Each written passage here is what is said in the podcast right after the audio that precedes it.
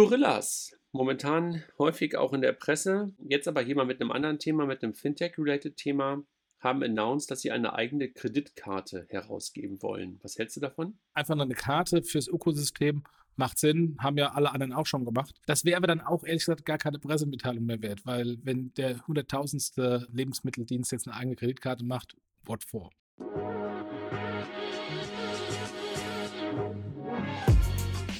Payment and Banking, der Podcast aus der Mitte der Fin, Tech und Payment Branche mit euren Hosts Jochen Siegert und André Bajorath. Herzlich willkommen zum Payment und Banking Fintech Podcast. Es ist Sommer und wir haben wieder einen Monat hinter uns gebracht und daher kommen zusammen wie immer der Jochen und ich. Hallo Jochen. Hallo André. Visa unterstützt aktuell den Podcast von Payment and Banking.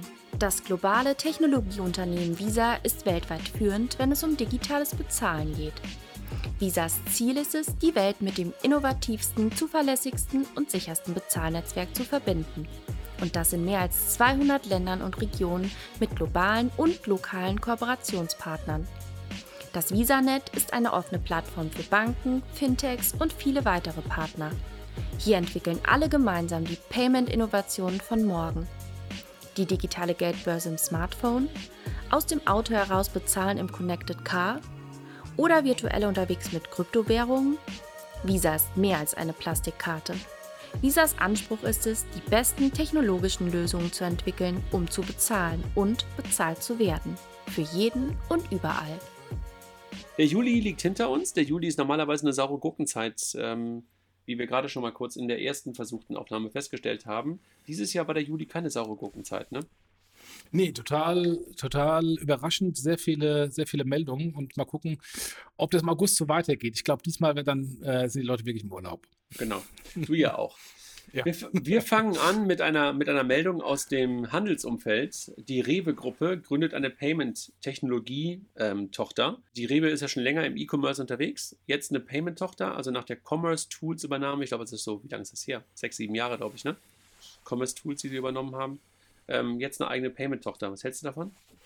Ja, spielt natürlich rein ein Trend, den wir generell sehen. Äh, erstmal getrieben von den großen amerikanischen Companies, Airbnb und Co., die alle ähm, in der Regel in Luxemburg ihre Payment-Töchter haben. Zalando war ja, war hier einer der ersten.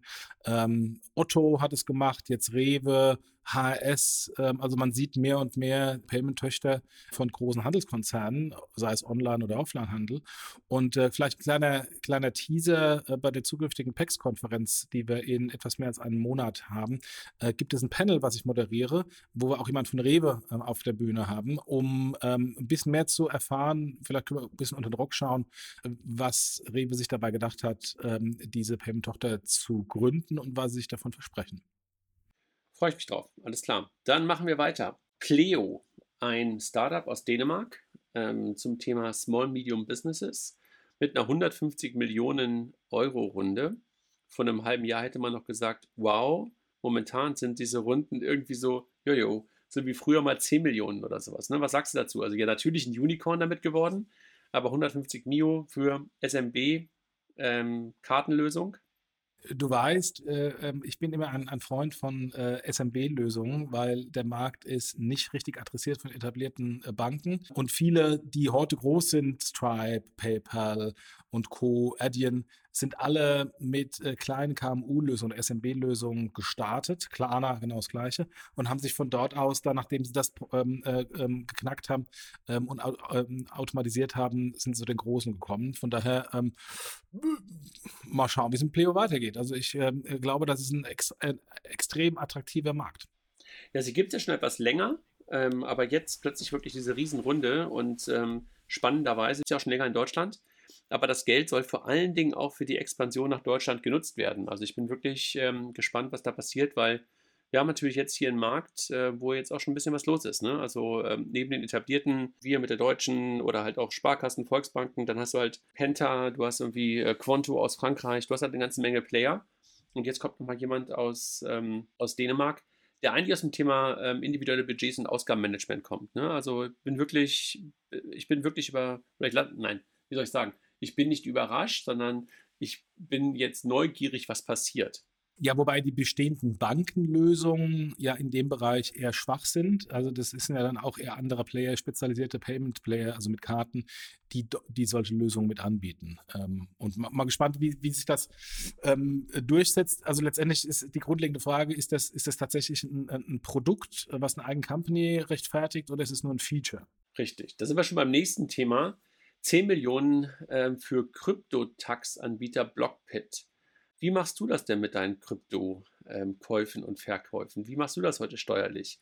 Wie passiert das bei dir? Also man merkt, glaube ich, gerade, dass das Ökosystem Krypto jetzt auch solche Lösungen benötigt. Also eine Steuerlösung dafür. Wie machst du es? Also erstmal, ich meine ja nicht, deswegen ist ja ein Thema äh, der Besteuerung bei mir nicht der Fall, sondern ich kaufe und verkaufe, beziehungsweise in der Regel kaufe ich nur.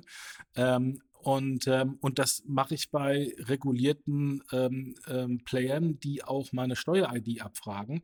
Und dann ist es genau das Gleiche, ob ich jetzt irgendwie eine Aktie trade oder Krypto trade. Das wird dann automatisch abgeführt ähm, im Rahmen der Spekulationsfrist ähm, äh, und im Rahmen des äh, Freibetrags oder halt auch nicht. Von daher weiß ich nicht, welches Thema die jetzt lösen, welches Problem die lösen, weil ähm, ich habe das Problem nicht bei mir. Wie sieht es bei dir aus? Ich, ich habe das bisher, ähm, wie sagt man so schön, gehoddelt, ja. Also deshalb äh, ist das Thema bisher noch nicht wirklich aufgetreten.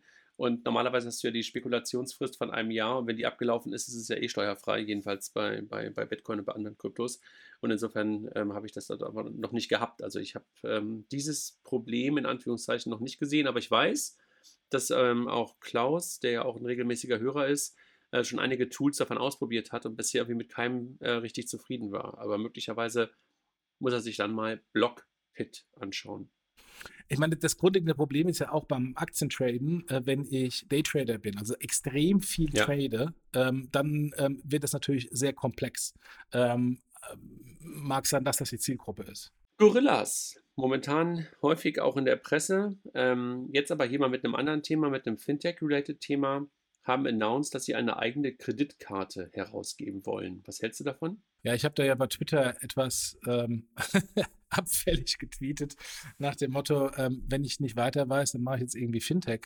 Ähm, pff, äh, also äh, ja, ähm, es gibt natürlich immer ähm, große Handelsplayer, die eigene Rewards-Kreditkarten machen. Ähm, das macht total Sinn. Also ADAC, Amazon, PayPal, eBay und wie sie alle heißen, Miles More, Lufthansa. Aber das als das damals rausgekommen ist, hieß es ja, es geht eben nicht nur, dass sie eine eigene Kreditkarte machen, sondern die komplette Technologie machen und dann halt dann auch in das Issuing für andere reingehen. Und da fragt man sich, ist das denn wirklich so sinnvoll und haben die da wirklich die Expertise zu? Das habe ich gar nicht so gelesen. Also wenn das der Fall ist, würde ich auch sagen, völliger Schwachsinn. Wenn es wirklich darum geht, den Käufern eine Kreditkarte zur Verfügung zu stellen oder möglicherweise auch dem, dem kompletten Ökosystem rund um Gorillas Kreditkarten zur Verfügung zu stellen, dann würde ich sagen, kann das durchaus wieder ähm, interessant sein und gar nicht so dumm sein. Und da kommst du wieder zu dem alten Spruch oder zu dem, ja, so alt ist er nicht, aber das hat everybody, uh, every company wants to be a Fintech-Spruch ähm, und das siehst du halt hier in der Vertikalisierung wiederum von, von Banking und Payments, die damit vielleicht auch bei Gorillas dann einzieht. Ne? Ja, absolut. Also, wie gesagt, einfach nur eine Karte fürs Ökosystem macht Sinn, haben ja alle anderen auch schon gemacht. Das wäre aber dann auch ehrlich gesagt gar keine Pressemitteilung mehr wert, weil wenn der hunderttausendste ähm, Lebensmitteldienst jetzt eine eigene Kreditkarte macht, what for? Total. Gar keine Frage. Vor allen Dingen, weil die Karte ja dann auch mittlerweile irgendwie gar nicht mehr haptisch da ist, ne? sondern du eigentlich wahrscheinlich Exakt. noch über virtuelle Karten Exakt. nachdenkst, Exakt. die einfach in deiner ähm, Gorilla-App dann drin sind, hinterlegt sind ja. und dann ja. ist es irgendwie echt easy. Aber möglicherweise ist es eine, äh, auf die Art und Weise vielleicht nochmal leichter, das Thema Scoring auf die Reihe zu bekommen. Also ähm, vielleicht. Dann Klarna. Ähm, einer de, eines deiner Lieblings-Fintechs, wenn ich mich so äh, recht entsinne, über die letzten Jahre hast du sie immer wieder gelobt und bist immer wieder beeindruckt von der Execution Power und auch von dem, ähm, ich wollte mal investieren in den Laden. was, sie, was sie so alles machen. Ähm, und was haben sie jetzt im letzten Monat gemacht? Sie haben wieder zwei Übernahmen gestemmt. Auf der einen Seite Hero, ähm, eine, eine Videoplattform, um Videoberatung zu machen, und Stokart. Was sagst du dazu? Die machen einen sensationellen Job und äh, sind ja auch schon lange weitergegangen als einfach nur irgendwie eine Rechnungskaufplattform. Äh, äh, ähm, und da macht jetzt insbesondere Stokart ähm, extrem viel Sinn, ähm, weil äh, Klarna sich ja schon lange weiterentwickelt hat zu seiner Shopping-App und da gehört Rewards dazu. Und da haben sie natürlich auch ähm, sehr viele Kunden, ähm, die über Stokart dann noch mit eingesammelt werden. Also es ergibt total Sinn. Ähm, mit Hero, die kannte ich ehrlich gesagt äh, gar nicht so. Ähm, ähm, aber äh, ergänzt es, also von daher, die, die sind auf dem Weg, der ultimativen Shopping- und Payment-App zu werden. Darüber, wo andere sprechen, auch äh, jetzt PayPal, die jetzt gerade wieder ihre Zahlen die Tage rausgegeben haben, die haben auch wieder gesagt, wir wollen eine Universal-App, eine Super-App werden. Die sagen nur, die wollen es und Klarna macht's. Insofern, der Laden ist gut gemanagt. Kinnevik, einer der Investoren, der mittlerweile auch Investor bei Raisin Deposit Solution, dem äh, fusioniert, sind die eigentlich jetzt schon, ist die Fusion schon durch? Muss das noch Kartellamt, Kartellamt oder irgendwer prüfen? Ich weiß es auch nicht. Keine Ahnung. Also jedenfalls, ähm, Kinnevik bewertet halt das neue Unternehmen, was aus äh, Raisin und Deposit Solution entstanden ist, mit 1,3 Milliarden Euro. Wenn ich mich recht entsinne, dann war Deposit Solution alleine vor einiger Zeit schon eigentlich ein Unicorn. Diese 1,3 Milliarden überraschen nee, mich jetzt ein bisschen. Da war, so, da war, so, eine Diskussion. Da gab es ein in Frankfurt ansässiges VC, die in äh, Deposit Solution rein investiert waren und die dann irgendwann mal, weil die Börsen gelistet sind, FinLab, ähm, weil die Börsen gelistet sind, einfach mal gesagt haben, wir haben da jetzt ein Unicorn. Ähm, das war aber damals schon sehr umstritten, ob das tatsächlich ein Unicorn war. Und, ähm, und deswegen wundert mich das jetzt nicht, dass es da ein bisschen komisch ist, aber man muss halt auch sehen, dass Kinwick ähm, eine Individualbewertung macht. Also das ist keine Bewertung auf Basis von der letzten Funding-Runde, sondern Kinwick ähm, als ähm, Public Listed Company, äh, das machen sie auch im E-Commerce, macht eine Individualbewertung, was Sie persönlich ähm, glauben, ähm, was die Portfoliounternehmen wert sind. Und insofern ähm, ist die 1,3 Millionen vielleicht auch nur die, die, die untere Schwelle vor der potenziellen Bewertung. Milliarden. Lass uns bei der Milliarde äh, bleiben. Milliarden, sorry. bei der Million, das wäre ein bisschen, ein bisschen merkwürdig. ähm, ja, trotzdem ganz äh, interessant mal zu sehen, wo mittlerweile diese Bewertung ähm, von der Firma liegt. Ne? Weil wenn du dir anguckst, wo jetzt teilweise andere Bewertungen gerade liegen bei einigen anderen Fintechs. Wir haben jetzt gerade über, über Pleo und sowas gesprochen. Ähm, ja, also schon, also ich, ich dachte irgendwie relativ gering für das, was eigentlich jetzt äh, dort zusammengegangen ist. Absolut. Ja. Aber ähm, ja. mal gucken, äh, vielleicht hat es auch einen Grund, warum sie zusammengegangen sind. Capilendo, ähm, auch schon länger da, eine Crowd-Investing-Plattform, ähm, haben, glaube ich, auch schon das ein oder andere Pivot hinter sich. Wenn ich mich direkt äh, recht entsinne, haben sie auch mal Crowdfunding für einen Fußballclub gemacht, äh, fusionieren jetzt mit einer börsennotierten Plattform, Investor aus Finnland. Wie nimmst du das, wie, wie ordnest du das ein, diese Fusion? Letztendlich, da gab es auch ein Interview und dann hieß es, naja, das mit äh, den, ähm, dem Crowdfunding hat nicht so skaliert, wie sie sich das vorgestellt haben. War, glaube ich, der CEO von Capilendo, der das in dem Interview gesagt hat. Ähm, am Ende des Tages ist genau das auch meine Wahrnehmung. Also Crowdfunding vor sechs, sieben Jahren ähm, war extrem gehypt ähm, und ähm, mit großen Erwartungen versehen worden. Und ich warte bis heute darauf, dass tatsächlich, tatsächlich ein, ein, Durchbruch erfolgt. Im Gegenteil, es ist ja eher so, dass äh, bei diesen Crowdfunding-Plattformen, der so ein bisschen adverse Selektion war, also diejenigen, die äh, gute Finanzierungsrunden von professionellen VCs bekommen haben, haben dann professionelle VCs genommen und die, die keine Finanzierungsrunden genommen haben, sind dann zum Crowdfunding gegangen. Ähm, und, ähm, und von daher, das spielte aus meiner Sicht ähm, auch eine ähm, eine Rolle. Das ganze Thema ist bislang noch nicht wirklich so erfolgreich gewesen. Ich habe auch schon lange, ehrlich gesagt, keine Startups mehr gesehen, die wirklich auf Crowdfunding-Plattformen stattgefunden haben. Also das Thema ist auch ein bisschen vorbei, ne? Also das habe ich echt schon länger nicht mehr gesehen. Du siehst natürlich immer noch Projekte oder so Produkte, die halt eher so auf ähm, Kickstarter und sowas unterwegs sind. Das siehst du schon, aber diese, ja, Hype war das ja nicht, aber diesen Trend, den man teilweise gesehen hat, dass wirklich auf Crowdfunding wirklich Startups, Early Stage, äh, Early Stage oder auch, ähm, ähm, ja doch, Early Stage war es meistens, Startups unterwegs waren und, und Geld eingesammelt haben, habe ich auch wirklich ehrlich gesagt schon länger nicht mehr gesehen. Und ich glaube, das Thema adverse Selektion ist wahrscheinlich auch etwas, ähm, was damit reinspielt. Äh, ja, lass mal sehen. Also, ich meine, sie sind ähm, jetzt irgendwie schon seit ein paar Jahren da und Christopher ähm, Gretz ist, glaube ich, der, der CEO ähm, erfinden sich ja dann teilweise auch immer wieder ein Stück weit neu. Drücken wir die Daumen, dass es jetzt mit, mit den Kolleginnen und Kollegen da aus Finnland äh, noch einen richtigen Schritt nach vorne macht. Ich weiß gar nicht, ob sie jetzt gemeinsam gelistet sind ähm, an der Helsinki-Börse oder wo sind sie jetzt? Also keine Ahnung, wie das jetzt weitergeht. Let's ja, mal, mal beobachten, genau. Dann Exporo, ähm, ein bisschen. Leider Crowdfunding. Ja, geht, geht ein bisschen in die gleiche Richtung. Ähm, starten jetzt eine neue Anlageplattform, einen PropWest, einen Robo-Advisor für, für Immobilienanlagen. Ja, also Robo-Advisor war auch vor fünf, sechs Jahren so ein Riesending. Ähm, auch da, man, Scalable hat sich, hat sich zwar durchgesetzt, aber Scalable pivotet auch so ein bisschen mehr ins, ins, ins Trading rein. Das mit den Robo-Advisern ist auch nicht so extrem groß geworden. Ähm, und ähm, ist die Frage, ob ich dafür ein, eigene, ein eigenes Startup brauche oder ob ich dann nicht einfach sage, ich ähm, mache ein ETF, wo ich dann hinten dran streue und ich kaufe einfach ETF-Anteile über einen ganz normalen äh, Broker. Ähm, ja, also inter interessant zu sehen. Ähm, mal gespannt, wie es funktioniert. Ja gut, diese Asset-Klasse der Immobilien ist ja schon eine, die halt äh, in Gänze, also die Immobilie als Gänze zu kaufen, wird ja wirklich gerade teilweise immer teurer und das, zu und, und das in Stücke ähm, über so, ein, so eine Art ETF zu bekommen, kann ja ganz interessant sein, oder? Ja, ja, klar. Aber dann ähm, ähm, kann ich es ja vielleicht einfach über, über den Markt als ETF kaufen. Da muss ich nicht extra irgendwie Kunde äh, bei Exporo werden mit eigenständigem Login etc. Dann, Jochen, Apple, Fanboy bist du, soll an Buy Now, Pay Later basteln. Was sagst du dazu? Ich bin doppelt äh, Fanboy. Ich bin Fanboy von Apple und ich bin Fanboy von Buy Now, Pay Later. Nutzt du Buy Now, Pay Later im E-Commerce häufig? Ähm, also nein, wenn es, um Rechnungs wenn es um Rechnungskauf geht, weil das nervt mich, da bezahle ich lieber mit PayPal und, oder mit Karte und habe es ähm, hinter mir. Wenn es um äh, Finanzierung von hochpreisigen Gütern geht, durchaus.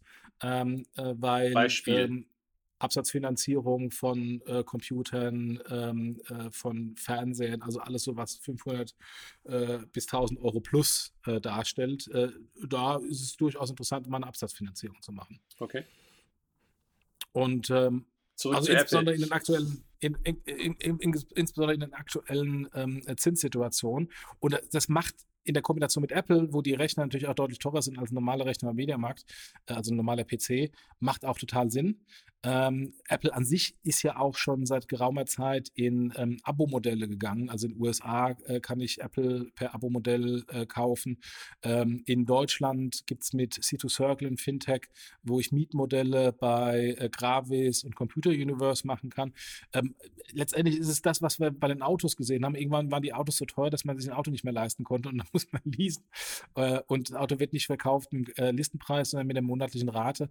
Und ähm, bei den Apple-Produkten den teuren iPhones, den tollen, teuren Rechnern ist das nicht anders. Von daher ergibt das in diesem Kontext extrem viel Sinn, spielt natürlich am Ende des Tages Apple selbst am meisten in die Karten, weil sie einfach mehr Absatz machen können für ihre, für ihre Hardware. Dann lassen wir uns mal überraschen, was da kommt. Apple Pay Later soll es heißen. Ähm, Goldman Sachs dahinter ähm, ist auch die Bank, die, glaube ich, gerade die Apple Credit Card rausgegeben hat aus Titan. Ne? Ja, ja. ja. Let's see ähm, was da kommen wird. Dann 800 Millionen Dollar für Revolut und bei Revolut der Vorstoß in die Reisebranche. Also erstmal Bewertung mittlerweile auf 33 Milliarden Dollar gestiegen. Ähm, das ist schon mal ähm, die erste News. Und dann das zweite, der Gedanke, dass die Revolut-App mehr und mehr zu einer Super-App wird und du jetzt deine Reisen in der Revolut-App buchen sollst. Was hältst du davon? Also, dass man Reisen in, äh, im Kontext von Payment bucht, ist nichts Neues. Siehe die verschiedenen Kreditkarten, siehe American Express, äh, wo ich, wo ich äh, elementare Bestandteil auch Reisebuchungen habe. Also von daher, das ist jetzt keine neue Erfindung von Revolut. Ähm, die 800 Millionen und die 33 Milliarden Bewertung die erscheint auf den ersten Blick extrem teuer. Ähm, und da verweise ich auf den äh, Deutsche Startups äh, Insider Podcast von ähm, äh, Sven, Sven, Schmidt, Schmidt. und, ähm, Alex und wie heißt der? Alex, Alex Hüsing, genau. Ähm, die, wo der Sven Schmidt nämlich ähm, das noch ein bisschen detaillierter analysiert hat, nämlich die Umsätze von Revolut im letzten Jahr sind explodiert geradezu, ähm, was vermutlich aus dem Trading-Erträgen äh, kommt. Ähm, und insofern ähm, äh, ist Revolut ja schon mehr als das, was wir früher immer gesagt haben, einfach nur eine Karte ähm, mit, ähm, mit Auslandseinsatz, Entgeltertrag, sondern viel mehr. Insofern macht dieses Reisebuchen ähm, sowieso sehr viel Sinn, weil es in, in, in Kontext Karte ist. Ähm, und wenn ich ohnehin mehr und mehr da mache, gehen die auf den Weg dieser Super-App. Ich glaube nicht, dass sie eine Super-App werden können, aber in diesem Vertical Payment ähm, äh, ein paar Ergänzungen zu machen, ist durchaus sinnvoll. Ja, ich bin ja weiterhin irgendwie kein Revolut-Kunde und äh, habe mich noch nie mit dem, mit dem Produkt anfreunden können, aber ähm, das sage ich ja immer wieder. Trotzdem beeindruckend. Ähm, und wenn du dich daran Man erinnerst. Man soll nicht von sich selbst auf andere ich schließen. Ich weiß, ich weiß, ich weiß, absolut. ich weiß, ich weiß. Ähm, aber was ich gerade sagen wollte, es gab ja immer so ein bisschen den Battle zwischen Revolut und N26, äh, ungefähr gleich, zeitgleich gestartet, wenn, man, wenn ich mich recht entsinne. Und äh, es gab ja auch immer so die Diskussion, wer ist das erste Unicorn und äh, da waren sie, glaube ich, immer noch einigermaßen gleich auf in den ersten, in den ersten Jahren. Jetzt arbeitet N26 gerüchteweise an einer neuen Finanzierungsrunde mit einem Ziel von einer 10 Milliarden Bewertung, also ungefähr ein Drittel von dem, wie die Kolleginnen und Kollegen von Revolut mittlerweile bewertet sind. Wie siehst du das? Also du hast ja gerade über die Umsätze von Revolut gesprochen, über das Thema Trading gesprochen. Das ist etwas, was N26 ein Stück weit an sich hat vorbeifahren lassen, oder? Nicht nur die Trading, um, also die Krypto-Trading-Umsätze, sondern äh, Revolut ist ja schon lang auch in das Thema Teenager-Karten gegangen. Revolut ist in das Thema SMB-Karten oder SMB-Banking gegangen. Alles, wo man bei N26 immer hört, ja, das wollen sie irgendwann mal machen, aber irgendwie passiert es nicht. Ähm, und äh, insofern ähm, muss man neidlos anerkennen, Revolut ist in der Execution besser als N26 ähm, und, ähm, und skaliert schneller und Insofern ähm, kriegen sie die bessere Bewertung und die höheren Finanzierungsrunden.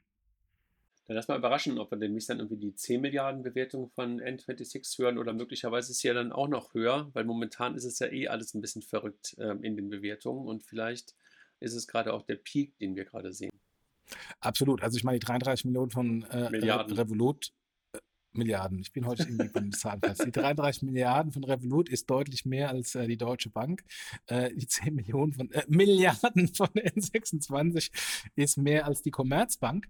Ähm, also von daher ähm, äh, stellt sich natürlich die Frage, und hatten wir auch bei Payment Banking Artikel von vom Nörgel Nils, von Nils Wischmeier, stellt sich die Frage, sind diese Bewertungen tatsächlich gerechtfertigt? Wir müssen natürlich immer sehen, dass die Bewertung ähm, eine, eine Antizipierung der Zukunft, des zukünftigen Geschäfts ist und nicht des Stand, Bestandsgeschäft. Ähm, wird eine N26 größer werden äh, und mehr Erträge generieren können als eine Commerzbank? Ähm, möglicherweise. Sie sind ja auch schon ohnehin eine der größten Privatkundenbanken in Deutschland. Ähm, also insofern ist das, wenn man Doppelklick reinmacht, gar nicht so weit weg. Ähm, die einen sind halt überbewertet vielleicht und die anderen sind unterbewertet. Dann lass uns auf ein Thema gucken, worüber wir auch schon ein paar Mal gesprochen haben und was auch schon bei uns im Podcast war. Twint. Ich erinnere mich daran, dass du lange Zeit sehr skeptisch warst zum Thema Twint, ähm, weil du sagtest, was soll das überhaupt? Und ähm, gerade in der Schweiz ähm, gibt es ja sowieso so viele Apple-Nutzer. Warum braucht man da unbedingt ein eigenes Mobile Payment System? Aber irgendwie hat das Ding Traktion. Ne? Und ähm, die Banken stehen relativ stark dahinter und der Handel ja scheinbar irgendwo auch in der Schweiz. Also dieses gallische Dorf, so wie es zu sein scheint, in der Schweiz entwickelt sich und jetzt will Twint den Weg über die Schweizer Grenzen hinaus machen. Es steht, glaube ich, noch nicht genau äh, drin, wohin, aber liegt ja dann nahe, möglicherweise nicht nach Liechtenstein zu gehen, sondern eher nach Österreich oder nach Deutschland zu gehen. Ne? Ja, also ähm, ich war immer sehr skeptisch bei Twint, weil ich Twint immer eher aus Sicht ähm, Payment im Handel angeschaut habe. Und da ist die User Experience im Vergleich zu Apple Pay signifikant schlechter. Ähm, wo Twint sehr stark gewonnen hat, ist ähm, im P2P-Bereich. Da ist sie massiv skaliert. Da gibt es auch keinen Wettbewerb, weil Apple Pay kann bis heute kein P2P. Ähm, und wo Twint auch ähm, sehr gut war, ist in diesem Bereich KMU ähm, neue Akzeptanz, wo ich kein klassisches etabliertes Payment Terminal habe, also wo ich dann einfach einen QR-Code ähm, äh, abscanne. Da haben sie auch ein Problem gelöst. Auch da ist Apple Pay nicht äh, drin. Also von daher ähm, ich glaube, die haben sich einfach nur auf dem Weg ein bisschen neu erfunden und links und rechts die äh, Bereiche abgegrast, die von Apple Pay noch nicht etabliert sind. Ähm, und, äh, und gleichzeitig muss man natürlich zugeben, äh, die äh, äh Schweizer Banken haben es auch geschafft, so ein bisschen das gallische Dorf, die Wagenburgen, möglichst hoch zu machen. Sie haben ja sehr, sehr lange gebraucht, ähm, um überhaupt Apple Pay einzuführen, obwohl äh, einzelne Banken es schon gemacht haben, um Twint so im Grunde einen Wettbewerbsvorsprung ähm, zu, zu schaffen ähm, und äh, äh, zu geben. Und das haben sie auch genutzt und haben sich halt dahin bewegt, wo der Markt war und wo die Marktnachfrage ist. Und insofern, das ist ein, äh, im Kontext Deutschland, wo wir, wo wir mit PayDirect eine Kopie von PayPal hatten, die eins zu eins identisch war, ähm, das hat PayDirect eben nicht geschafft, sich dahin zu bewegen, wo PayPal noch nicht ist. Das hat Twint mit Apple Pay äh, oder versus Apple Pay geschafft und hat sich etabliert. Ähm, und dann natürlich auch Spillover-Effekte dann wieder im klassischen Handel, wo sie eigentlich nicht ganz so gut sind im Vergleich ähm, zu, zu Apple Pay. Und es zeigt, wenn man will, wenn man Produkt denkt, wenn man auf den Kunden denkt und den Kundenbedürfnissen, kann man tatsächlich sowohl gegen die Apples als auch gegen die PayPals äh, gegebenenfalls ähm, Marktanteile gewinnen. Ich glaube, man muss aber noch eins dazu sagen. Der Schweizer Markt ist zwar auf eine gewisse Art und Weise lukrativ, aber halt auch so klein, dass die großen internationalen jetzt nicht unbedingt den großen Fokus darauf haben. Ne? Deshalb ist es auch vielleicht ein bisschen leichter mit einem lokalen Scheme äh, dort sich länger zu behaupten, äh, als es möglicherweise in solchen Ländern wie UK, Deutschland oder Frankreich der Fall wäre. Absolut. Und wir müssen natürlich auch schauen, ähm, wir haben noch gar nicht über die Kosten geschaut, also was alles bei Twint an Investments reingegangen ist. Da weiß ich nicht, ob die bis überhaupt schon profitabel sind, auch mit den, den letzten Traktionen auf, auf der Volumenseite. Machen wir weiter und zu einem Thema, das war einer der ersten Fintech-Gäste, die wir, glaube ich, hatten. Christian Schneider-Sickert, ähm, damals mit Liquid gestartet. Ich weiß gar nicht, das war ein Doppelinterview. Ich weiß gar nicht, was mit Erik Ja, zusammen mit Erik Potzewagen. Da haben wir generell, ne? Robert war sehr äh, Genau, mit Erik genau. besprochen. Finanzierungsrunde über 88 Millionen Euro. Millionen ähm, Euro. Ähm, und äh, Liquid verwaltet mittlerweile rund 1,4 Milliarden Euro an Kundenvermögen. So diese Assets under Management, das ist zwar immer eine Zahl, die ich lese. Wie nimmst du die immer wahr? Kannst du die in vernünftigen Kontext setzen? Ja, also letztendlich, wenn man, wenn man äh, große Vermögensverwalter anschaut, ähm, da ist es ja auch so, dass die sich über das ähm, äh, Asset Under Management ähm, definieren, also DWS. ja gut, ähm, damit Allianz verdienen sie ja Geld. Das ist, da genau, Allianz Global Investors und alle heißen. Genau, damit verdienen sie ja Geld. Und insofern, ähm, äh, die haben halt dann im Vergleich 500, 600, 800 Milliarden ja, Under Management versus 1,4 Milliarden mal dann die Managementgebühr, ich weiß nicht, was Liquid nimmt, 0,7, 0,5 äh, pro Jahr. Äh, dann kann man ungefähr die, ähm, äh, die Erträge ähm, sich ausrechnen, was, was, was, an was Liquid verdient, beziehungsweise bei den anderen entsprechend auch. Ähm, ja, also 1,4 Milliarden ist nett, ähm, aber wie gesagt, im Vergleich zu 500 Milliarden und mehr ist das nur ein Tropfen auf einen heißen Stein. Ähm, und ähm, wir haben gerade eben schon über Scalable gesprochen, die ja sich ein bisschen wegbewegen von dem Robo-Advising in, in, in Trading. Ähm, mal, mal, gucken, was Liquid jetzt mit der, mit der ähm, LGT Bank ähm, äh, hat als, als neuer Investor. Äh, das ist ähm, die Liechtensteiner ähm, äh, Bank, äh, die hat natürlich auch sehr starke Expertise im, ähm, im Asset Management äh, für wohlhabende Kunden hat. Wobei der Vergleich zwischen Liquid und Scalable ja auch immer so ein Stück weit hinkt. Ne? Also Scalable Absolut. geht ja sozusagen eher in den Longtail und äh, Liquid ist ja wirklich für die armen Reichen, wie er damals mal sagte. Genau, für die, die armen die, Reichen. Die armen Millionäre. Die, die armen, armen Millionäre, Millionäre was ich auch immer von Nicolas Ziegert von, von Only höre. Das sind sozusagen die armen Reichen, die armen Millionäre, ähm, die halt dort mit, mit einem Mindestbetrag, ich weiß gar nicht, wo der bei, bei Liquid mittlerweile liegt. Früher war er, glaube ich, auf 50.000. Ob das immer noch so ist oder ob er runtergegangen ist, weiß ich nicht. Naja, trotzdem Glückwunsch. Da kommen, da kommen mir die Tränen, die, die armen, einstelligen Millionäre. Glückwunsch nach Berlin. Glückwunsch nach Berlin. Jochen, das Thema Rabatte ähm, ist ja etwas, was du gerne mitnimmst, Loyalty und Rabattdinge, äh, das ist ja eher so dein, dein Terrain. Ähm, vor zwei Jahren ungefähr hat PayPal Honey ähm, übernommen, dieses Browser-Plugin, ähm, so, wo ich dann halt als Kunde ähm, Angebote sehen kann und dann diese, diese Coupons und Rabattangebote im Kaufprozess nutzen kann. Bisher hat man jedenfalls in Europa noch nicht viel davon gesehen. Jetzt wollen sie damit nach Deutschland kommen. Wird das ein Erfolg? Also ich persönlich glaube nicht dran. Ich glaube nicht an Browser-Plugins, weil es mir zu aufwendig ist. Und ich glaube nicht dran, dass es jetzt auch in dem Kontext PayPal erfolgreich ist, weil diese Browser-Plugins und diese Honeys hatten wir in Deutschland auch lange. Und da hat sich keine eigentlich wirklich durchgesetzt. Und ähm, also vom Volumen her bei den Kunden durchgesetzt. Ähm, und ich sehe jetzt nicht, ähm, wie, wie PayPal, die ja ähm, erfahrungsgemäß von rein amerikanischen Modellen außerhalb des Kerngeschäfts, also im PSP-Geschäft mit äh, Braintree wahnsinnig erfolgreich, mit PayPal hier in diesem Segment von ähm, äh, MPOS-Terminals wahnsinnig erfolgreich. Warum sie jetzt ausgerechnet bei Honey erfolgreich sein können, was nicht Kernkompetenz ist und wo sie hier explizit erstmal neue Deals generieren müssen. Ähm, von daher, also ich würde da nicht viel drauf setzen, dass sie damit erfolgreich sind, ähm, aber ähm, die Struktur von PayPal ein bisschen kennt und auch die, die Akquisition und die Steuerstruktur kennt, wette ich, dass von den vier Milliarden, äh, die damals reingegangen sind, auch ein paar Milliarden ähm, vom internationalen PayPal-Geschäft ähm, reingesteckt wurden, die äh, in Singapur sitzen und eben noch nicht in die USA transportiert wurden, weil sie versteuert werden mussten. Ähm, und, ähm, und bei diesen bei diesen Deals ist es so, dass man natürlich immer eine Internationalisierung mit einplant ähm, und äh, dann halt auch eine Rechtfertigung hat, dass man da auch internationale Gelder für verlangt. Ähm, und insofern ist es halt, halt die Execution. Wenn sie erfolgreich, ich bin da sehr skeptisch.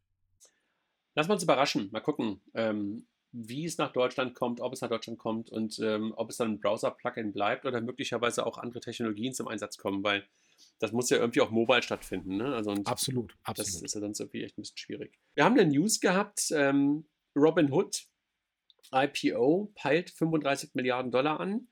Dabei sind sie nicht rausgekommen. Ne? Also was war der, der Preis, wo ähm, Robin Hood rausgekommen ist? Hast du es im Kopf? Also ich glaube, sie sind schon mit 35 rausgekommen, aber dann ähm, sind sie sofort abgestürzt. Ich weiß gar nicht. Ähm, also erstmal, man kann es in, äh, in Deutschland äh, gar nicht äh, traden. Ähm, Gleicher Fehler wie, wie Coinbase. Bei Coinbase, ne? genau. Ja. Da fragt man sich, ähm, wie kann das eigentlich passieren? Aber gut, äh, vor allem, wie kann es zweimal passieren? Ich habe hier gerade aufgemacht ähm, und es hieß, beim Debüt sind sofort um äh, 10% auf 34 Dollar ähm, ähm, abgerutscht. Und sie waren halt, und, war 38 und sie sollten Dollar. 38 bis 42 war das Ziel. Genau, bis, bis 42 war das Ziel. Also war am unteren Ende der, der, der Zeichnungsspanne und ist dann nochmal, Genau, und ist dann nochmal runtergegangen. Also ein erfolgreicher IPO ist was anderes. Ähm, und ähm, vielleicht haben sie einfach an der Bewertung so etwas zu sehr überreizt. Ich hatte den letzten Tagen irgendwann auch einen Artikel gelesen, ich weiß gar nicht, von wem er war, ob er von Finanzszene war, nee, Finanzszene hat gerade Urlaub oder Finance Forward, ähm, dass der Erfolg von Robin Hood gerade im letzten Jahr ja auch sehr stark mit dem Thema GameStop zu tun hatte und äh, mit den anderen ähm, äh, mit, mit, mit, mit den ganzen anderen Aktionen, die da stattgefunden haben und der Wachstum auch daher kam und die so etwas wieder benötigen würden. Jetzt hattest du halt die, die Stimulus-Checks wird es in den USA nicht wieder geben, äh, das Thema GameStop und, äh, und, und dergleichen wird es irgendwie in der Form hoffentlich auch nicht wieder geben. Was glaubst du, wie geht es weiter mit denen? Ich meine, ansonsten ist es natürlich trotzdem im Vergleich, also ist es trotzdem ein erfolgreicher Börsengang. Wenn du überlegst, Robinhood war vor 10, 12 Jahren, als wir angefangen haben, über Fintech zu reden, immer ein Vorbild oder ein Beispiel dafür, wo dieser Tod durch tausend Nadelstichen ansetzt. Ähm, und das ist ja natürlich schon irgendwie echt ein Wort, jetzt mit 35 ähm, Milliarden oder etwas darunter an der Börse gelistet zu sein. Das ist ja schon ein großer Erfolg für eine Firma, die halt irgendwie zehn Jahre alt ist. Aber wie geht es bei denen weiter? Was glaubst du? Also erstmal, ich finde es, ich finde es schade, dass wir jetzt, ähm, weil der IPO nicht in der Bookbuilding-Spanne dann, also sofort nach, nach äh, IPO in der Bookbuilding-Spanne geblieben ist oder gar äh, rübergegangen ist, dass es gleich negativ angesehen wird. Also insofern, ähm, das ist ein super Erfolg, dass sie an die Börse gegangen sind. Da hat halt der eine oder andere, vielleicht auch die Investmentbanker, äh, geglaubt, ähm, ein bisschen mehr rauszuholen, als man rausholen konnte. Also dann eigentlich eher lieber äh, ein bisschen weniger ähm, äh, reingehen mit einer Bewertung und dann äh, einen Erfolg haben, weil das ist am Ende des Tages für die PR besser als, als, als sowas. Aber du hast vollkommen recht. Ein, äh, für, für ein Start-up, ähm, was ein, ein eigentlich etabliertes Segment wie das Direct Brokerage, wo es in Amerika große Wettbewerber gibt, Charles Schwab, ähm, E-Trade und Co., die das nochmal disrupted haben, ist das eine sensationelle Success Story. Genau. sehe ich, sehe ich weiterhin so. Das kann man natürlich trotzdem sagen, irgendwie so dieses ähm, kostenlos hat irgendwo seinen Preis, das stimmt irgendwo auch. Ähm, aber es hat natürlich schon dazu geführt, dass eine ganze Menge Bewegung in den gesamten Markt reingekommen ist. Und äh, das tut, glaube ich, auch allen gut. Und es tut, glaube ich, auch gerade dem deutschen Markt, der sich ja so ein bisschen auch daran orientiert hat, auch gut, dass wir halt mehr in solche Investments dass wir ins Investment reinkommen als, ähm, als, als Bürger mehr in der Masse, als das bis dahin der Fall war. Ne? Und ähm, wir haben halt sowas nicht gehabt. Und ähm, dank Trade Republic und jetzt irgendwie auch ein paar anderen Brokern, die sich alle an Robinhood orientiert haben, können wir, glaube ich, sagen, dass wir mittlerweile ein Stück weit mehr jedenfalls zu einer Investmentgesellschaft gekommen, äh, geworden sind. Absolut. Und jeder, jeder Euro, der äh, angelegt wird in, in Aktien, ist ein guter Euro im Vergleich zu einer Altersvorsorge in einer Lebensversicherung, was ja immer noch der Standard bei uns ist. Gibt es die eigentlich noch? Kann man noch Lebensversicherungen abschließen? Äh, kann man noch machen, ja. Es ist nur seit Jahr, Jahren oder Jahrzehnten nicht mehr sinnvoll. Aber wenn man will, kann man das machen. das Thema Open Banking ähm, geht weiter, hört nicht auf und es gibt immer wieder Fundingrunden ähm, und auch Übernahmen. Ähm, über Fintech Systems und Klarna haben wir im letzten Monat gesprochen. In diesem Monat ähm, haben wir auch wieder mindestens zwei News zum Thema Open Banking dabei. Yappi Lee, ähm, einer der ja, fast so letzten, die an den Markt gekommen sind. Ne? Also es gab ja eine ganze Menge, die schon ähm, in, in, Deutschland da waren, in, in, Skandinavien da waren und auch in UK. Und Yapili ähm, ist, glaube ich, erst 2019 oder 2018 oder sowas gegründet worden. 2020 schon eine 13 Millionen Runde gemacht und jetzt eine 51 Millionen Runde gemacht, unter anderem mit Sapphire Ventures. Das ist sehr spannend, weil hinter Sapphire Ventures äh, ist SAP. Ja, absolut. Also Glückwunsch ähm, nach, nach ähm, London. Ich glaube, das Team ist auch eins, was ursprünglich mal, nee, das war TrueLayer, die von Google, glaube ich, gekommen sind. Ich habe die, weiß ich gerade nicht, ähm, wo, wo das Team herkommt. Ich weiß nur, dass Chris Scheuermann, mein alter Kollege und auch dein alter Kollege von PayPal mittlerweile ja dort das Deutschlandgeschäft verantwortet. Also Glückwunsch an Chris, Glückwunsch an die Kolleginnen und Kollegen. In Deutschland, glaube ich, haben sie bisher jetzt noch keinen großen Track Record. Ähm, ich glaube, sie machen was mit ein paar internationalen Startups, ähm, wo sie, glaube ich, mit drin sind. Ähm, unter anderem, glaube ich, hier bei Bunks, nee, nicht Bunk, was unser nächste News ist, sondern äh, wie heißt nochmal diese, es ist Bugs, glaube ich, ne? Die Trading-Spiele-App hm, aus ja, Holland, ja, das ja. ist, glaube ich, mit drin. Ähm, aber vielleicht kann Chris uns dann nochmal ein bisschen mehr zu erzählen, irgendwann mal in einem Podcast oder irgendwann. Also Glückwunsch jedenfalls nochmal nach London und äh, nach Berlin. Oder nach Hamburg, da sitzt Chris ja. Bunk, ähm, ich weiß nicht, ob es richtig ausgesprochen ist, aber auch wieder Bank, Bunk, ähm, Small Medium Business ähm, äh, Startup ähm, aus Holland. Ähm, das ganze Thema Unterkonten gut gelöst, das Thema Buchhaltungsintegration gut gelöst und, und, und dergleichen. Jetzt auch 1,6 Milliarden Dollar wert, 230 Millionen US-Dollar eingesammelt. Was sagst du? Beeindruckend, beeindruckend. Äh, jetzt stellt sich die Frage, ähm, weil ich habe die eigentlich immer weniger relevant gesehen als Contest und ähm, Penta. Heißt das denn, dass die auch so viel wert sind? Ähm, oder ist es einfach nur, weil die es geschafft haben, ähm, gute VCs reinzubekommen und eine hohe Bewertung äh, zu bekommen? Also beeindruckend. Absolut. Also ich weiß noch, dass ich die mal gesehen habe vor einigen Jahren bei einer Veranstaltung von Wolters und Klüvers in Amsterdam. Da haben wir damals mit Figo gepitcht ähm, und der Gründer von, von Bunk war auch da und hat vor den, ja, vor den Seniors von Wolters und Klüvers, kennst du ja wahrscheinlich auch, ne? Wolters und Klüvers, ne? Eigentlich Verlag, aber mittlerweile auch Softwarehaus und, und dergleichen, ähm, hat dort gepitcht und ähm, ich fand es damals schon geil, was er da gepitcht hat. Ähm, und dann dachte ich so, wow, also ähm, da war er noch nur in Holland, äh, hat dann aber relativ schnell halt auch den Markt geöffnet für für ausländische Interessierte und hat auch echt ein Easy KYC damals dahinter gelegt. Und äh, ja, tolle Story. Also ich würde sagen, so auch mittlerweile sieben, acht Jahre alt. Ähm, Glückwunsch nach Amsterdam, glaube ich. Dann die Solaris Bank. Ähm, Im Podcast diese Woche war, war Jörg und heute ist, glaube ich, Delia ähm, im AMA dabei. Also haben wir irgendwie eine Solaris-Bank-Woche im, im Podcast. Absolut, ja. Ähm, jetzt auch im Juni. Aber zu Recht, zu Recht. Sie haben halt auch äh, richtig gute News. Genau, jetzt auch im Unicorn-Himmel 190 Millionen Euro, die ähm, die Solaris-Bank äh, für die weitere Expansion hat ähm, aufnehmen können. Jetzt mit der Bewertung von 1,4 Milliarden und übernehmen noch eine, einen britischen Wettbewerber. Du hast, glaube ich, schon eine ganze Menge dazu gesagt, ne? Ja, äh, ich kann nur wiederholen, was ich im, ähm, im ähm, Meinungsartikel bei Payment Banking äh, geschrieben habe. Ähm, ich war ja ganz von Anfang an mit dabei. Ähm, äh, dass es überhaupt die Solaris Bank gibt, äh, liegt daran, dass wir bei Finlieb äh, ich sag mal so, ich möchte nicht sagen, mit unseren, mit unseren äh, White-Label-Banken auf Kriegsfuß standen, aber es gab halt dann doch zu viele Eskalationen auf Vorstandsebene. Aber war das nicht, damals, und, war das nicht äh, damals die BIW-Bank? BIW-Bank. Ja, ja, genau, zwischen mir und der BIW-Bank, weil die Prozesse halt ähm, nicht in Ordnung waren und man halt also auch gemerkt hat, die denken gar nicht, die denken gar nicht Tech und die denken gar nicht Die ist weg, ne? Die BIW-Bank als White-Label-Bank. Die BIW-Bank ist, ist weg, die ist dann irgendwie in dieser FlatEx-Bank aufgegangen und das ganze dieses ganze White Label Geschäftsvolumen ist weg eingestellt worden. Also sie äh, fokussieren sich ausschließlich auf Trading und ist jetzt FlatEx de Giro oder so, wie auch immer das Ding Giro, äh, genau. jetzt heißt. Ja. Ähm, und insofern, das war, der, das war der Treiber, die Solarisbank zu gründen, damals unter Projekt Sonne. Und ähm, das war damals völlig unklar, dass sie tatsächlich diesen Weg gehen äh, konnten. Und ganz ehrlich, ich bin bis heute der Meinung, ähm, äh, und das hatten wir so ein bisschen im Podcast ähm, von, von Jörg mal so ein bisschen äh, endlich mal aufgeräumt, weil am Ende des Tages kein Bankensystem mit ein bisschen Marketing und APIs zu machen, ist jetzt nichts Besonderes. Ähm, und damit hat Solaris Bank angefangen. Wenn man jetzt den Podcast hört, den du ja aufgezeichnet hast, was der die Woche gekommen ist, ähm, wo er jetzt erklärt, wie die Migration des kein Bankensystems ist und wo sie dann tatsächlich Wettbewerbsvorteile sehen.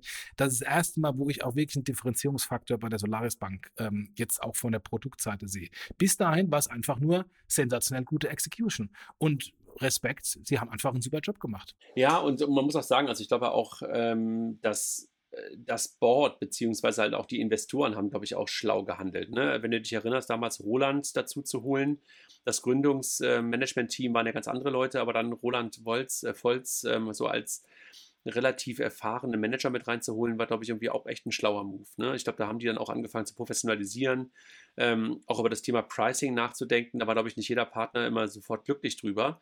Hat aber, glaube ich, dazu geführt, dass sie halt naja, wirklich dann auch zeigen konnten, dass sie Geld damit verdienen könnten und haben natürlich auch echt ein Timing-Glück gehabt. Ne? Also über die BEW haben wir gerade schon gesprochen, die aus dem Markt dann rausgegangen ist.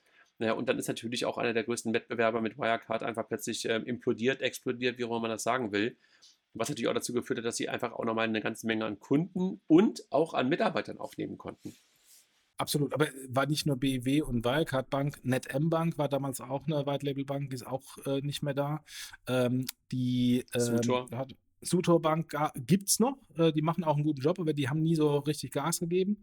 Ähm, und ähm, insofern ähm, unabhängig von dem Management, was du gesagt hast, würde ich aber nochmal ähm, sagen, dass eines der Haupttreiber auch der Marco Ventin ist, der am Anfang die Solaris Bank auch von vornherein europäisch äh, positioniert hat und extrem laut war in der Tech-Szene ähm, und auch einen, einen signifikanten Unterschied äh, dargestellt hat. Und by the way, Fidor auch vergessen, äh, auch White Label Bank, auch ähm, äh, keine Relevanz mehr. Also gute Execution und gleichzeitig hat man gesehen, dass die anderen ähm, eher, also äh, äh BW Bank, ähm, äh, Fido Bank, NetM Bank, Wirecard Bank einfach ähm, entweder weg sind oder, oder komplett aufgehört haben in dem Bereich. Timing und möglicherweise auch die richtigen Partner, ne? Also weil die Solaris Bank natürlich jetzt auch mit einigen Partnern echt gut, gut hat wachsen können. So, Absolut, genug, klar. genug über die Solaris Bank gesprochen, haben wir diese Woche ja schon in vielen Podcasts und vielen Artikeln irgendwie äh, gehuldigt. Arcatus, Pleite. Was sagst du dazu? Ja, sehr schade. Was ähm, kennen vielleicht viele nicht, was Akatus ist. Die, die Marie-Louise war mal äh, bei uns in einem, auf einer Konferenz, ich weiß gar nicht, bei der BEX oder bei der PEX. Äh, Akatus ist eine Verbriefungsplattform, ähm, die ähm, Verbriefungen macht, also Forderungen verbrieft und dann äh, extra Investoren äh, findet. Crossland, äh, da war sie vorher, glaube ich, mitgegründet, ist, ist vergleichbar.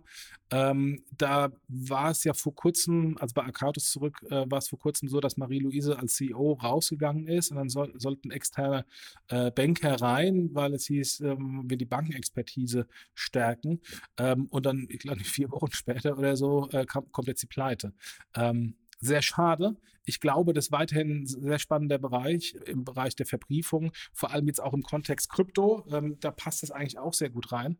Ähm, aber sie haben es nicht geschafft, halt am Ende des Tages eine, eine Nische, die offensichtlich nicht skaliert ist. Findeep Connect, meine alten Kollegen, ähm, die ja mittlerweile Findeep Connect heißen, wo Figu aber auch mit reingeflossen ist, ähm, übernehmen My Value Solution aus Spanien. Ähm, also Open Banking macht jetzt mittlerweile das, was man mit PSD2 ja auch ein Stück weit erwartet hat, dass man das ganze Thema nicht mehr nur national sieht, sondern mehr und mehr international sieht. Wie siehst du das? Finde ich gut, dass Finlip da in der Akquisition ist. By the way, ähm, äh, Solaris Bank haben wir auch gerade eben gar nicht gesagt, die haben ja auch gleichzeitig noch einen Wettbewerber in UK übernommen. Ich habe es angedeutet, ähm, aber du hast es nicht mehr bewertet. Ähm, äh, was, wir haben jetzt die ganze Zeit von ähm, äh, ausländischen Wettbewerbern gesprochen, die hiesige Fintechs übernommen haben. Insofern Gratulation an Finlieb und an Solaris Bank im, ähm, im also Finlieb Connect und Solaris Bank im Finlieb ähm, Konzern, weil ähm, da, dass wir da auch endlich deutsche Player haben, die europäisch konsolidieren und nicht immer nur deutsche Player von Europäern konsolidiert werden. Ja, absolut. Dann machen wir weiter mit noch ein paar Personalmeldungen, Jochen. Ähm, Karl, die Nachfolgeplattform aus äh, Berlin, äh, verstärkt sich mit einem MA-Berater, der lange Zeit bei ähm, Deloitte war. Ich kenne beide nicht, deswegen kann ich nichts dazu sagen. die Leute wirst du Benjamin kennen. Benjamin Görwitz. Ja, die Leute kenne ich, aber Benjamin Görwitz und Karl kenne ich nicht. Ja. Dann die Finoa ähm, erweitert sein Management. Ähm, die wollen halt oder sind halt ähm, Kryptoverwahrer für auch institutionelle Investoren ähm, und holen sich jetzt erfahrene Manager an Bord. Also jemanden, der als CCO arbeitet, als CSO arbeitet. Wie siehst du das? Vergleichbar mit Akatus. Also der, der Chris äh, Sutherland ähm, war ja vorher äh, bei, bei der ING. Ähm, da braucht man auf der einen Seite die Leute, ähm, die im Finanzdienstleistungsbereich die Kontakte haben, auf der anderen Seite natürlich auch im, im Compliance-Bereich die Erfahrung. Insofern ergibt das total Sinn. Ähm, ich weiß nicht, ob es dann, ob das, das der Grund ist, warum bei Akatus es nicht funktioniert hat. Ähm, aber ähm, das ist halt ein sehr spezieller Bereich und insofern eine ähm, auch ein sehr spezielles Skillset ans Management oder Bedarf im Management. Na, ich glaube, dass du halt auch ähm, für die Lizenz brauchst du halt auch ein gewisses, ähm, ein gewisses Knowledge. Oh, haben, wir ja, ja. haben wir ja selber auch beide schon mal festgestellt, wenn du halt äh, eine BaFin-Prüfung äh, machst, dann reicht es halt nicht nur Tech zu haben. Du musst da mittlerweile auch Tech haben. Ähm, aber dass die sich jetzt jemanden holen, der früher bei der ING war und bei der AXA war, ähm, ist, glaube ich, durchaus sinnvoll. Das hast du ja auch schon gesehen bei Coinbase, äh, das Management in Deutschland, die ja jetzt auch die Kryptoverwahrlizenz haben, haben ja auch eine Historie in diesem Umfeld. Dann Bitpanda verstärkt sich mit äh, Irina Nicoletta Scarlett. Die ist Chief Growth Officerin. Kommt von Revolut. Ja, also hat da ähm, Head of Growth gemacht und ähm, jetzt äh, nach Wien oder möglicherweise, weiß ich, ob sie nach Wien zieht, aber für eine österreichische Firma und Bitpanda wird wahrscheinlich auch eine ganze Menge Growth-Ambitionen ähm, haben. Dann eine wirklich, wie ich finde, äh, interessante Meldung und auch damit die letzte Meldung für heute. Die Ingrid Hengster, bisher noch bei der KfW, wechselt zur Barclays. Ja, sehr schade, weil ähm, eigentlich war sie ja gesetzt, ähm, idealerweise gesetzt als äh, neue CEOin von der KfW und dann wurden Externe reingeholt. Der von ähm, der Barclays kommt. Der kam von Barclays. Oder von der City. Warte mal, lass mal kurz überlegen. Ich bin mir nicht ganz sicher, ich will jetzt nichts Falsches in, den, in die Welt setzen. Aber das, ich glaube, das war das Lustige, dass er, glaube ich, bei der Barclays auch schon mal war. Aber ich bin mir nicht ganz sicher. Also bitte don't get me wrong, aber. Ja, aber sehr, sehr schade. Ähm, und dann ist natürlich dann logisch, dass sie dann, äh, wenn man auf der auf der Liste ist und es dann nicht wird, dass man dann natürlich auch ähm, was anderes sucht. Jetzt wird sie Barclays Deutschland-Chefin, also nicht zu verwechseln mit Barclay Card in Hamburg, sondern Barclays, die ja auch in, Hamburg, äh, in Frankfurt immer noch ähm, institutionelles Geschäft machen. Ähm, und äh, insofern, da geht sie hin. Sehr schade, aber eine logische Konsequenz. Aber jetzt nochmal eine ganz kurze Frage zu Barclays. Ähm, jetzt wird ja hier in Hamburg die Barclays Card auch gerade umbenannt in Barclays. Ist es nicht dann irgendwie alles, wird es nicht zusammengeführt? Ähm, das kann sein. Das war aber immer so, dass das aus Sicht von Barclays UK zwei komplett getrennte Geschäftseinheiten waren. Also im Grunde so Investment Banking, Corporate Banking in, in Frankfurt und Barclaycard äh, Retail Banking ähm, in, ähm, in London, äh, äh, Quatsch, in Hamburg. Ähm, aber aus der Londoner Sicht halt zwei verschiedene Verticals und Silos. Äh, ist ja, ist ja bei der Deutschen Bank jetzt nicht großartig anders. Die Deutsche Bank Investment Bank heißt Deutsche Bank und die Deutsche Bank ähm, Retail Bank heißt auch Deutsche Bank. Das stimmt und es ist trotzdem alles eins. Jochen, das war's. Wir sind unter einer Stunde, knappe 50 Minuten, ähm, haben die News durch. Ähm, hat mich gefreut. Du gehst jetzt weiter Kindergeburtstag feiern. Ähm, du gehst zum Abendessen. Viel Spaß, hat Spaß gemacht und äh, wir hören uns spätestens äh, hier im Podcast wieder zu den News über den Juli. Mal gucken, ob wir da überhaupt welche bekommen. Über den August. Über den August. Über den August. Das war der Anfang Juli. September. Das war der Juli. genau. Mal gucken, ob wir mehr haben, ob wir mehr haben als ähm, Strandgeräusch und Sand. Genau.